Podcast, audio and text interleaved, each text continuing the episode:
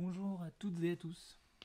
Nous voici donc dans le premier épisode de ce premier cycle de cette chaîne de podcast, et nous voici donc sur une épineuse question, le mal en théologie.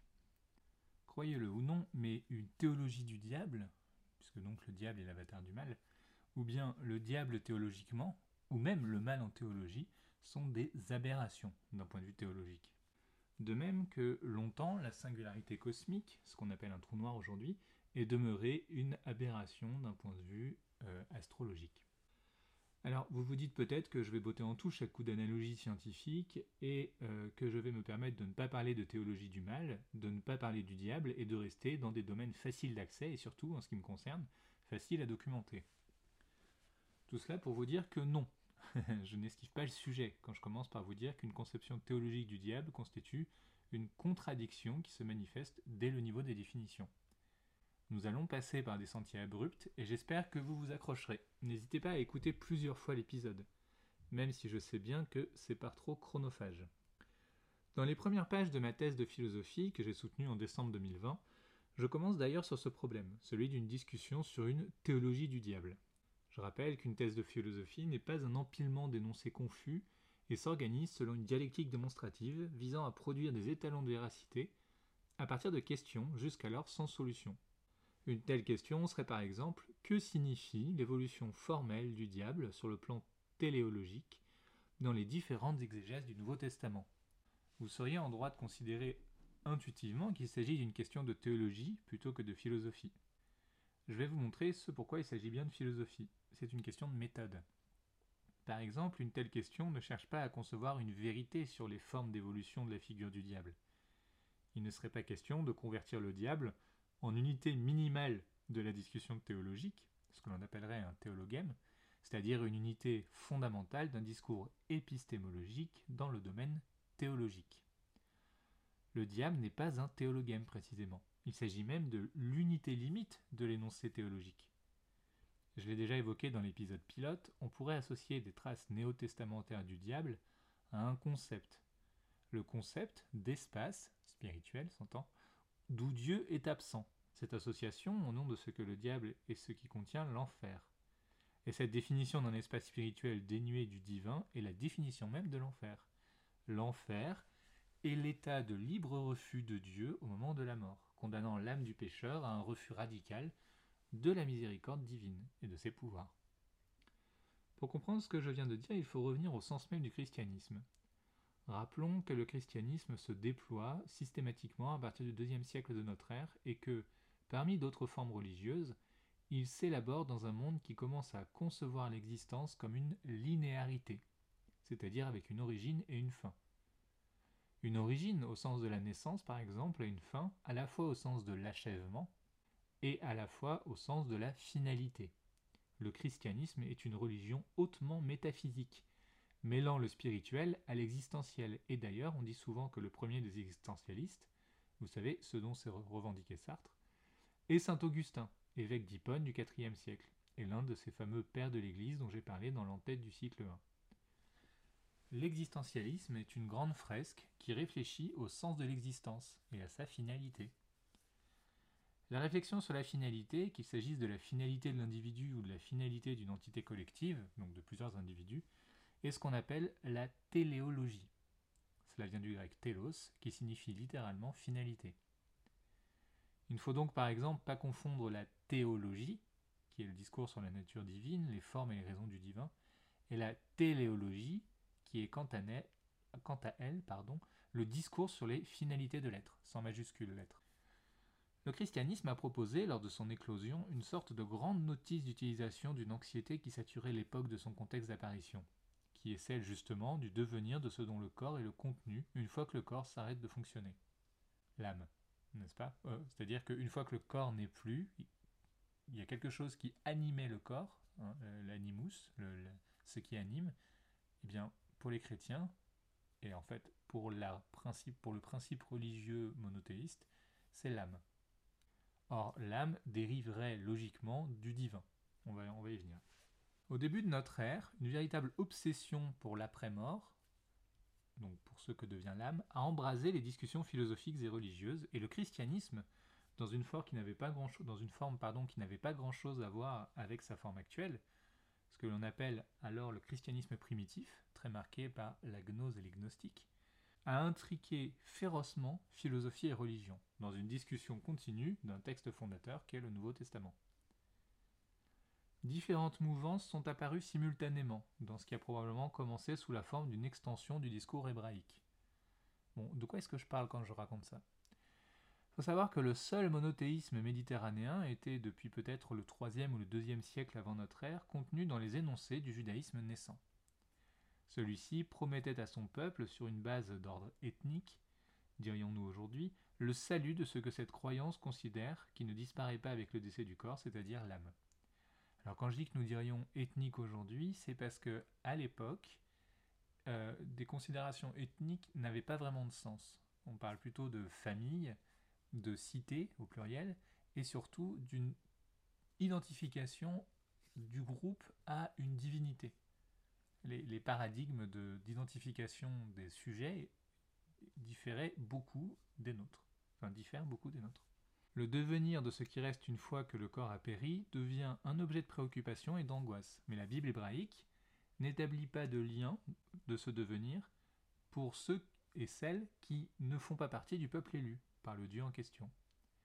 Il faut savoir donc, c'est ce que je viens de dire, que dans les époques de compilation et de concentration du corpus qui deviendra plus tard la Bible hébraïque, c'est-à-dire probablement entre le 8e et le 6e siècle avant notre ère, qui se trouve être coïncidemment la période de rédaction euh, des textes euh, d'Homère, hein, l'Iliade et l'Odyssée, qui parlent du, entre le XIIIe et le XIe siècle avant Jésus-Christ.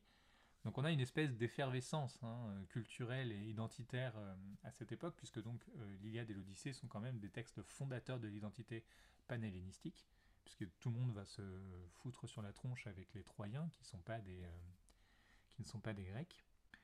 Donc, euh, entre le 8e et le 6e siècle avant notre ère, un peuple s'identifiait à son dieu et se définissait par lui.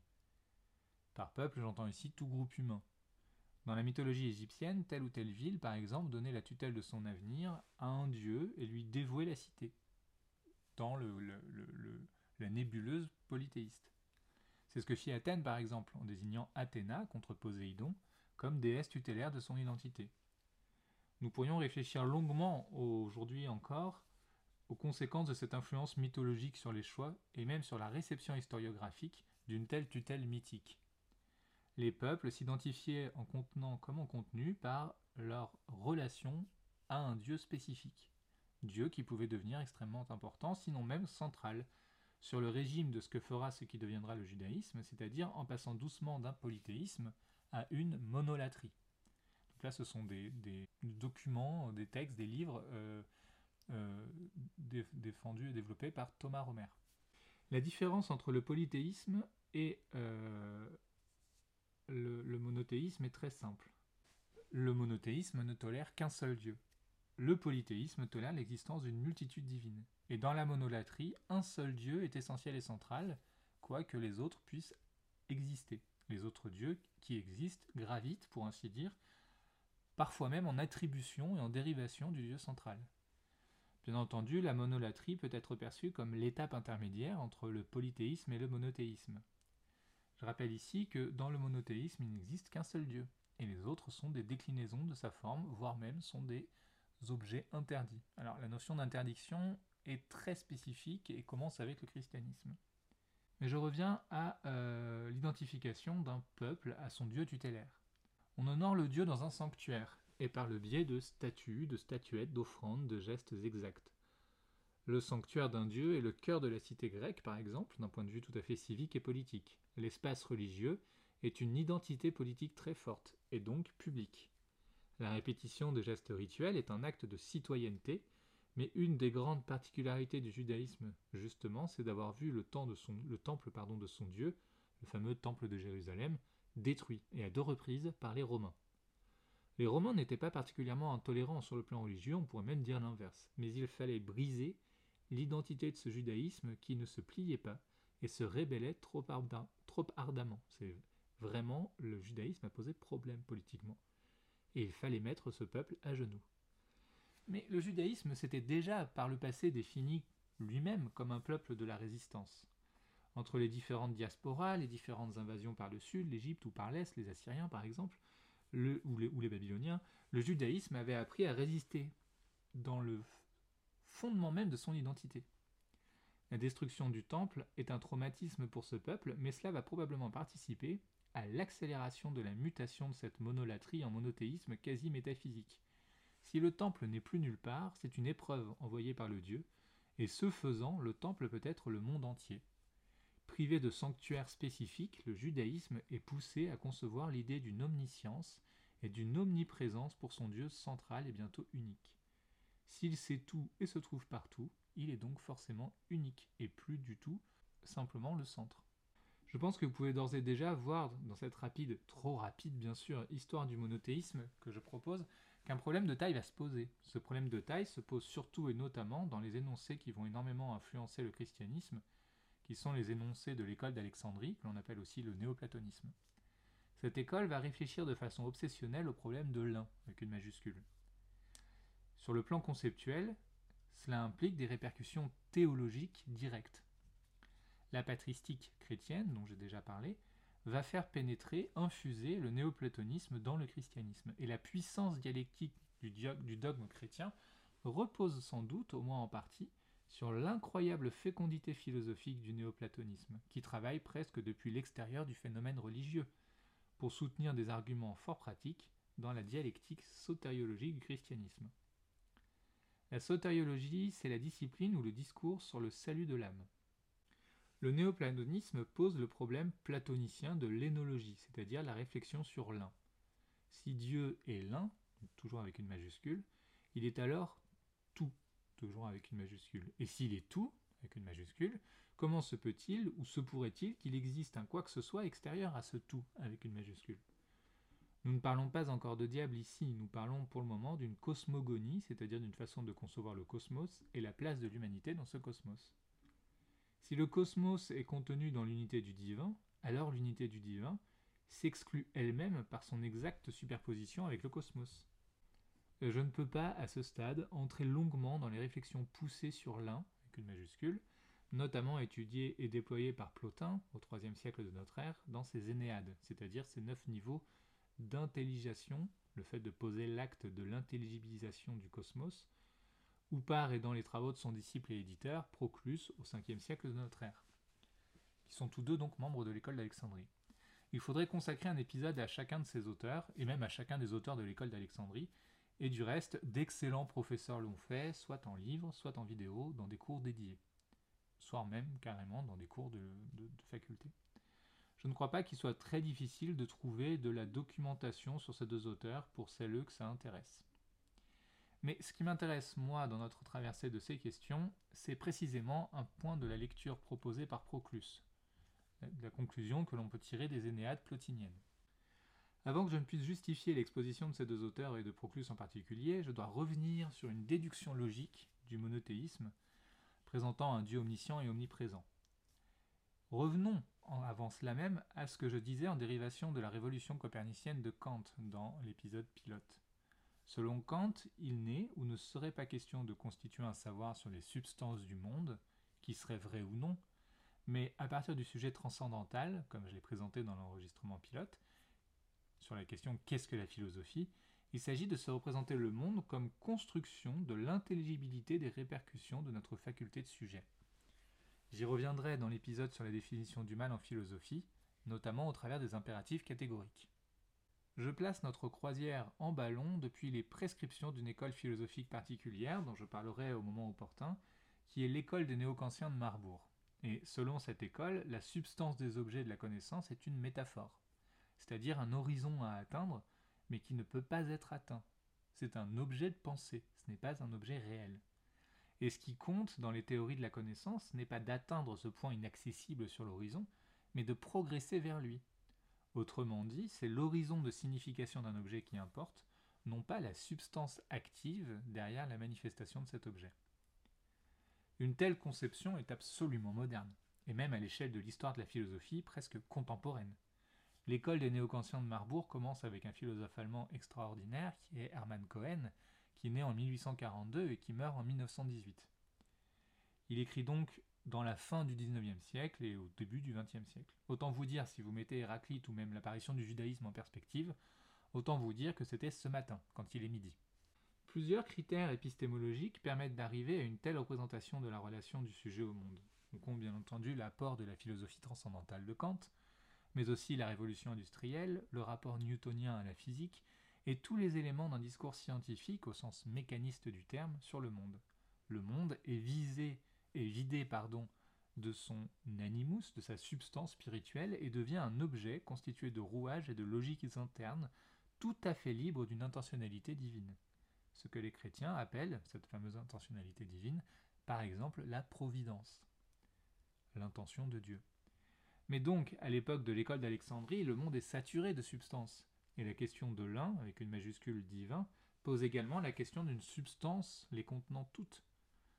Le néoplatonisme est une vaste réflexion qui dure pour certains un millénaire sur les questions entre les substances. Une archi-substance existe-t-elle, qui les contient toutes, ou dont toutes seraient les déclinaisons et les attributs, c'est-à-dire les expériences possibles par nos sens limités d'êtres humains de sa matérialisation? C'est le geste que choisit par exemple un auteur comme Leibniz dans sa monadologie. Les substances de toute chose sont des monades, c'est-à-dire des petites sphères de l'archimonade, la monade maîtresse qui les contient toutes. Ce serait Dieu. Représentez-vous ça comme un énorme ballon avec plein de billes. Selon de telles conceptions, donc, Dieu s'incarne dans le monde. Lorsque j'écris ça, je simplifie énormément. Tout la dialectique de la Trinité repose de façon polémique et complexe sur le statut de l'incarnation de Dieu en homme, que c'est Apellorio Jésus, avec la question évidemment de l'annonciation qui s'incarne ou qui se, qui se, manifeste, se matérialise dans la venue de l'archange. Euh, pour prévenir Marie. Il est hors de question de parler d'un Dieu qui s'incarnerait dans l'entièreté du monde, et disant cela, je confinerais à l'animisme, mais l'idée ainsi simplifiée est tout de même importante pour que vous compreniez. Il y a une superposition théorique entre la substance de l'univers et Dieu. Ainsi Dieu est-il l'hypostase de l'univers, c'est-à-dire qu'il est la substance de toute chose. Je rappelle que l'on est chez l'école d'Alexandrie et en particulier chez Plotin.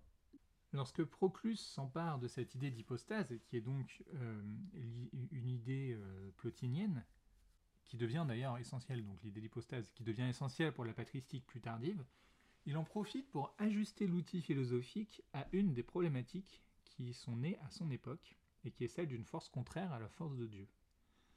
Car c'est aussi une occasion de qualifier le statut du divin dans les discussions néo-platoniciennes. Il faut donc comprendre qu'il y a un double contexte. Il y a un contexte patristique, c'est-à-dire qu'il y a un contexte de détermination des textes euh, qui rendent intelligible euh, à l'échelle du monde l'expérience spirituelle du Nouveau Testament.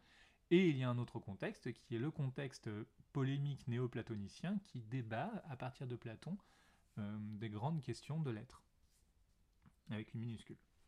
Donc c'est aussi, comme je le disais, une occasion de qualifier le statut du divin dans l'ensemble des structures qui euh, constituent le néoplatonisme en acceptant qu'il y ait une possibilité logique extérieure à l'un, avec une majuscule, alors le divin peut redevenir la substance la plus importante du cosmos.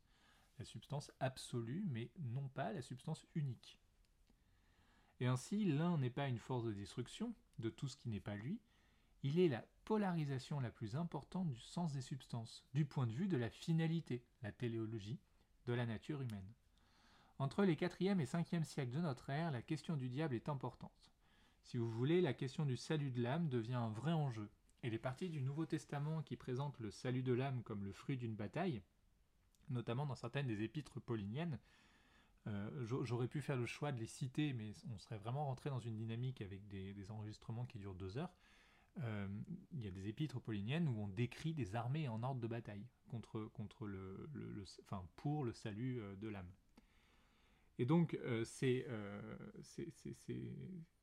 le salut de l'âme est âprement discuté par l'exégèse biblique, c'est-à-dire par les discussions sur le Nouveau Testament. Donc sous forme de sermons, d'homélies, de discours, ces discussions s'inscrivent dans un acte de définition et de détermination du sens politique de la superposition entre métaphysique et spiritualité.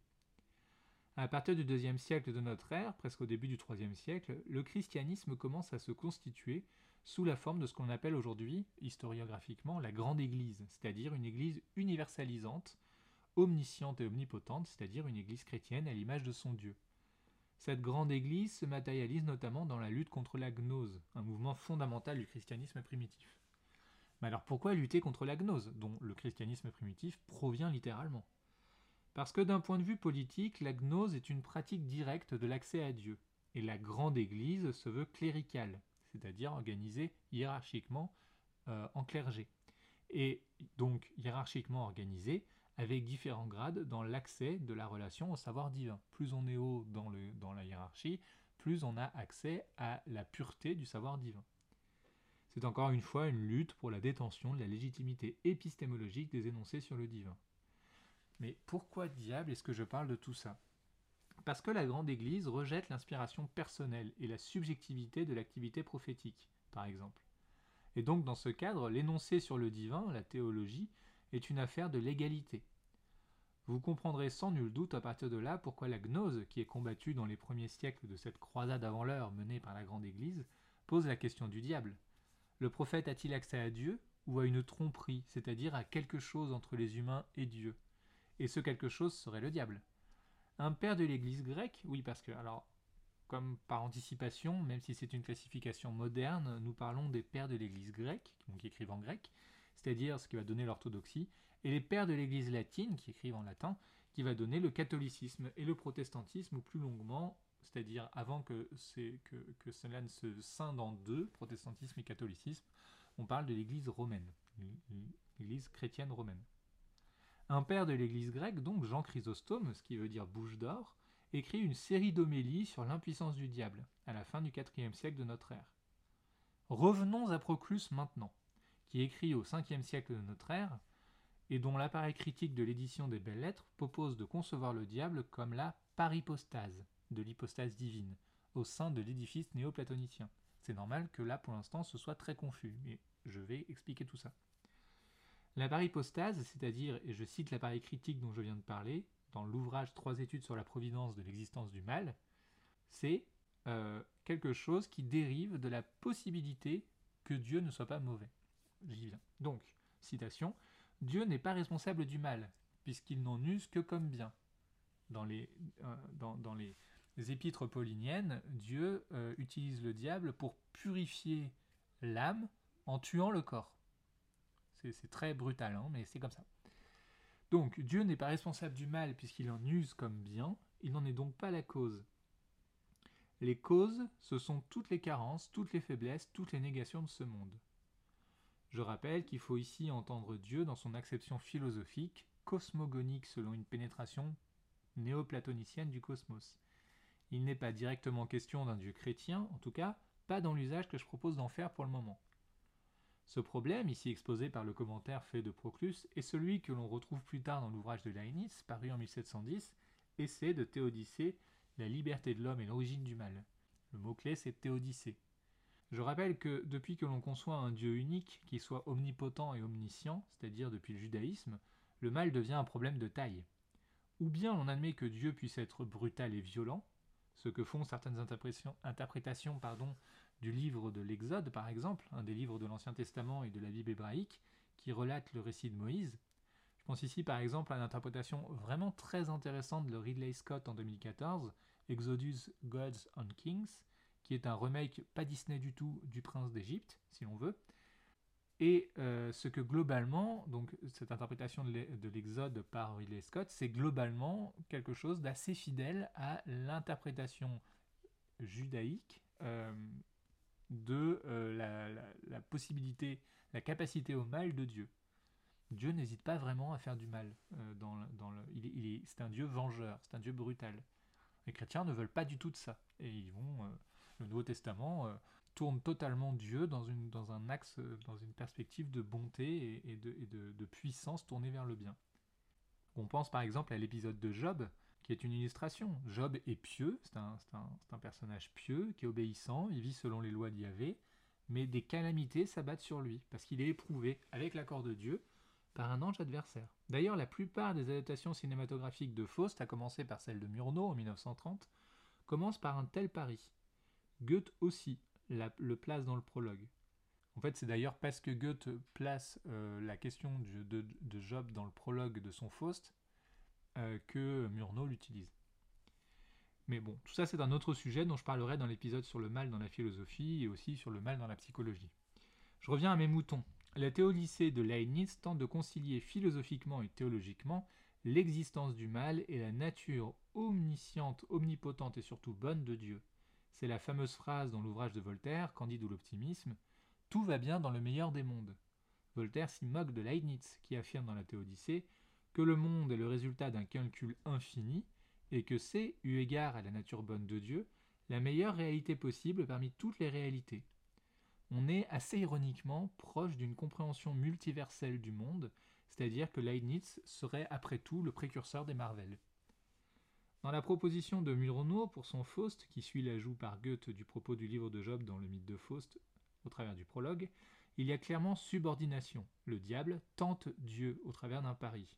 Le tentateur, c'est un des titres du diable, est avant toute chose le tentateur du divin, et émane de lui. Comment donc le Dieu de conception monothéiste, omnipotent, omniscient et bon, et le mal peuvent-ils coexister? Un problème logique se pose. Alors là, je reviens à mon Proclus.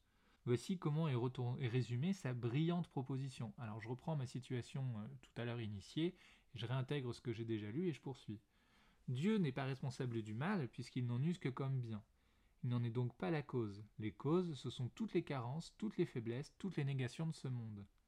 Comment désigner justement une notion aussi complexe qui présente les caractères de la divergence, de la contrariété, de la complémentarité, de la correspondance symétrique et de la subordination? Par une heureuse inspiration, Proclus a choisi le mot rare et riche de sens dont la composition répond à toutes ces exigences. L'existence du mal est, dit-il, une paripostase. Entre parenthèses, paripostase en grec.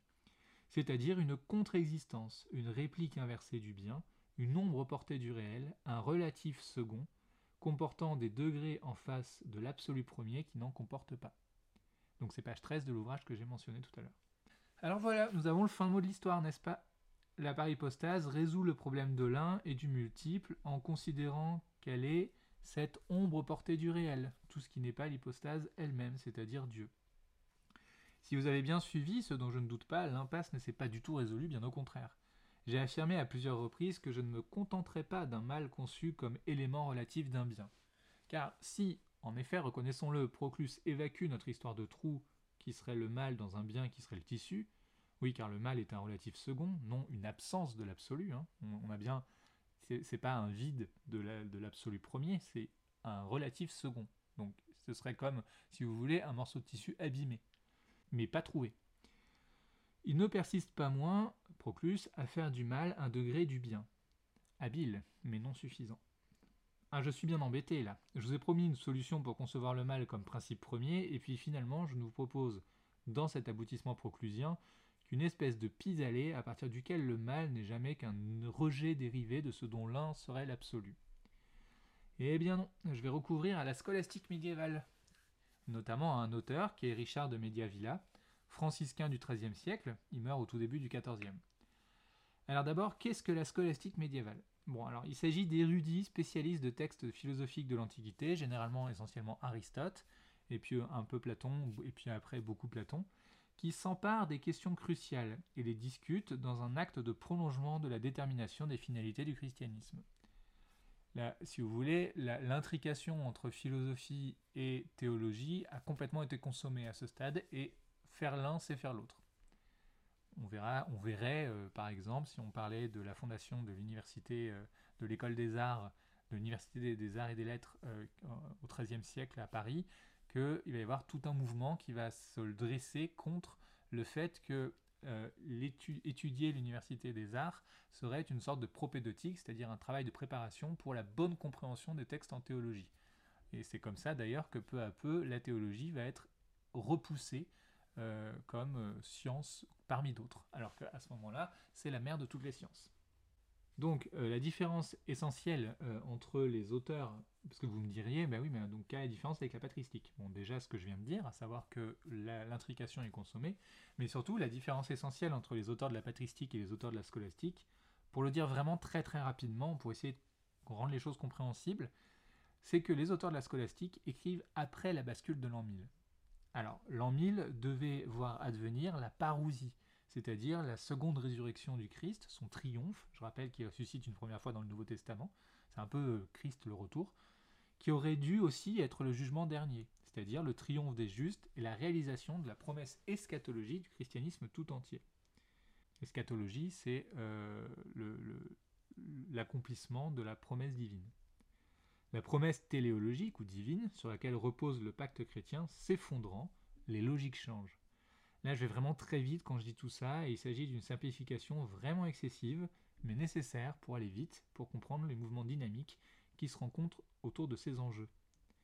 Richard de Mediavilla va proposer une autre ingénieuse solution pour rendre le mal compatible avec l'omniscience et et l'omnipotente, pardon, donc l'omnisciente et l'omnipotente bonté divine, qui est l'accident. Oui, oui, l'accident en latin. Alors je vais citer le texte qui est un commentaire de l'éditeur contemporain de Mediavilla, donc un éditeur actuel aujourd'hui, euh, vivant aujourd'hui, qui, est contemporain de nous, euh, et qui édite les, ouvrages de Mediavilla, c'est Alain Bourreau, qui est un, historien et un médiéviste. Donc l'article 5 et dernier précise le fonctionnement mauvais de la volonté. Donc il parle de, des questions euh, disputées de Mediavilla dans un de ses ouvrages, et il parle de l'article 5, euh, qui est le dernier, donc de une de ces séries de questions. L'acte mauvais ne peut provenir de la volonté percée, par elle-même. Percée, c'est en soi. Il en découle par accident, cet accident portant sur l'effet et non sur la cause. Mediavilla en donne un exemple. Une maison est construite par un bâtisseur qui se trouve être par ailleurs médecin. Le médecin est cause accidentelle de la maison. Des malheurs fondent sur les habitants de cette maison qui devient l'effet accidentel de ces malheurs. La maison devient, euh, la cause accidentelle des malheurs des, gens.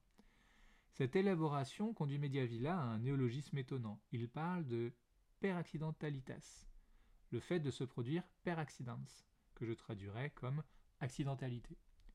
Donc je traduirais, c'est Alain Bourreau, hein, c'est pas moi. Notons que l'avant-dernier paragraphe de l'article 5 propose brièvement et fortement une théorie alternative du péché premier qui serait venue d'une absence de prise en compte de la finitude de la création. Alors, par finitude, c'est pas finalité, c'est le fait qu'elle soit finie, qu'elle ne soit pas infinie. La volonté, qui anime l'être, avec une minuscule, est bonne en soi.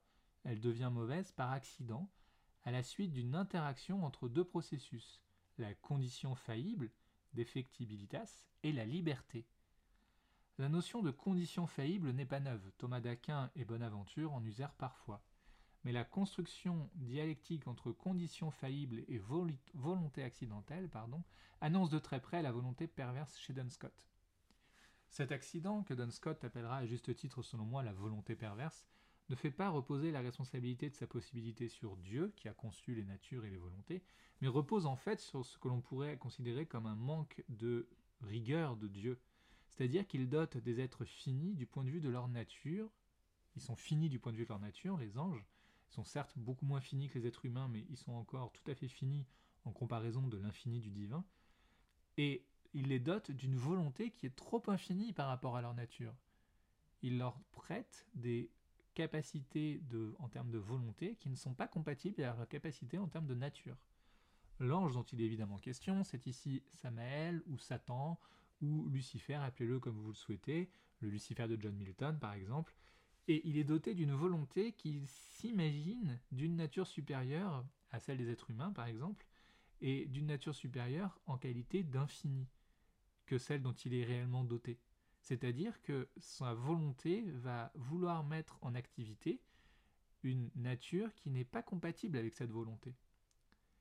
De fait, il aspire à trop par rapport à sa capacité naturelle à assumer. Dès lors, c'est la chute. C'est Icare qui vole trop haut et qui transforme la mer Égée en son propre tombeau. Le mal, donc, selon une telle conception théologique, est structurellement logique et justifié. Il s'agit d'une aspiration à l'infini, une aspiration par hypostatique à l'absolu hypostatique, sans être doué de la nature hypostatique. Autrement dit, il s'agit d'une aspiration à l'infini, qui ne tient pas compte d'une nature finie, même si cette nature finie est d'un degré de finitude bien, plus, euh, bien moins restrictif pardon, que ne l'est par exemple la finitude de l'être humain. Je vous reparlerai de cette volonté de cette notion de volonté avec Dunscott au XIIIe siècle. C'est un autre membre de la scolastique médiévale, franciscain lui aussi, c'est-à-dire fidèle à la règle de Saint François. La notion de volonté perverse qui déforme la nature ou l'intention, avec l'intentionnalité. Évidemment, vous voyez bien des choses que j'ai déjà évoquées euh, dans l'épisode euh, pilote. Ce sont des choses sur lesquelles on va revenir en boucle, hein, que ce soit dans la politique, dans la morale. Euh, on va revenir. À chaque fois, je citerai les textes de cette façon. Donc vous verrez qu'il s'agit là, la question du mal, qu'il s'agit là de cette intervention dans l'adéquation originale d'une nature aux possibilités de son intentionnalité, par le biais de sa volonté, d'une constance dans la conception que je vais vous proposer à chaque épisode pour définir le mal. Il s'agira toujours d'un enjeu de conditions d'inadéquation entre la nature et la volonté. Et vous allez voir que ça fonctionne systématiquement. Merci beaucoup à toutes et à tous pour votre écoute et je vous souhaite une excellente semaine.